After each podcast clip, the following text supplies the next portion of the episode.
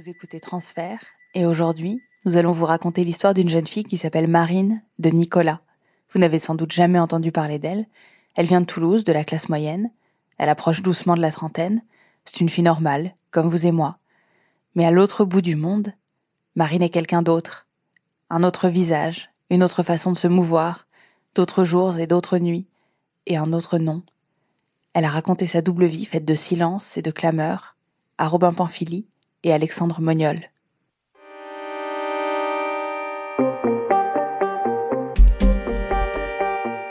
Nous sommes en août 2012, donc je suis en région toulousaine chez mes parents. Je viens juste de rentrer de Chine, de mon premier voyage en Chine, et euh, je suis dans le canapé et mon téléphone sonne.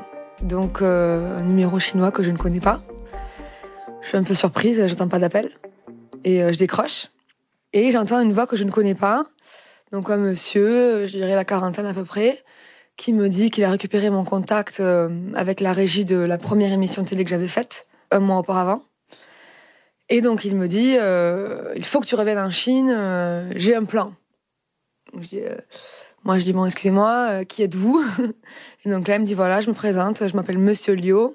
Je vous appelle de la part de Ronan Weiche, donc la télé du Ronan en Chine.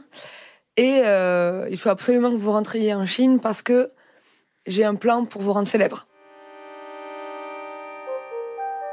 Ça a commencé avec un professeur de, chinois, en fait, un de mes professeurs, qui me dit euh, il y a cette compétition, euh, c'est local, c'est toulousain, et ça, ça élit la personne qui parle le mieux chinois.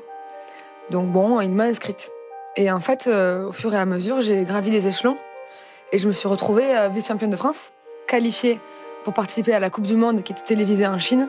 Donc tout d'un coup, ça devenait gros. Et euh, je me suis retrouvée vice-championne du monde. C'était en mai et euh, j'ai reçu l'appel en août. Ils cherchent une chanteuse euh, européenne. Et donc il y a tout prévu, il y a les chansons qui sont prêtes, les clips déjà réalisés, enfin déjà pensés en tout cas. Et donc il me dit, je pense que c'est toi. Il faut que tu viennes, il faut qu'on fasse des tests. Je suis à l'aéroport, j'ai ma valise dans la main. Ce n'est pas la première fois que je vais en Chine, mais c'est la première fois que je vais à Pékin. Donc je découvre Pékin et je découvre ce monsieur euh, avec ses lunettes rouges, qui est donc ce- le fameux monsieur Liu. Je me rappelle qu'il fumait à l'intérieur de l'aéroport, une cigarette, et il se tenait bien droit. Il était petite taille, mais on voyait que c'était quelqu'un quand même. Et il avait un assistant à côté de lui, euh, qui était un garçon un peu enrobé, qui tenait une pancarte avec mon, mon nom marqué dessus en chinois. Et il m'en met plein, plein la vue, quoi. Déjà, on s'assoit dans sa voiture euh, qui doit coûter une fortune, euh, son chauffeur, son assistant, euh, et directement, en fait.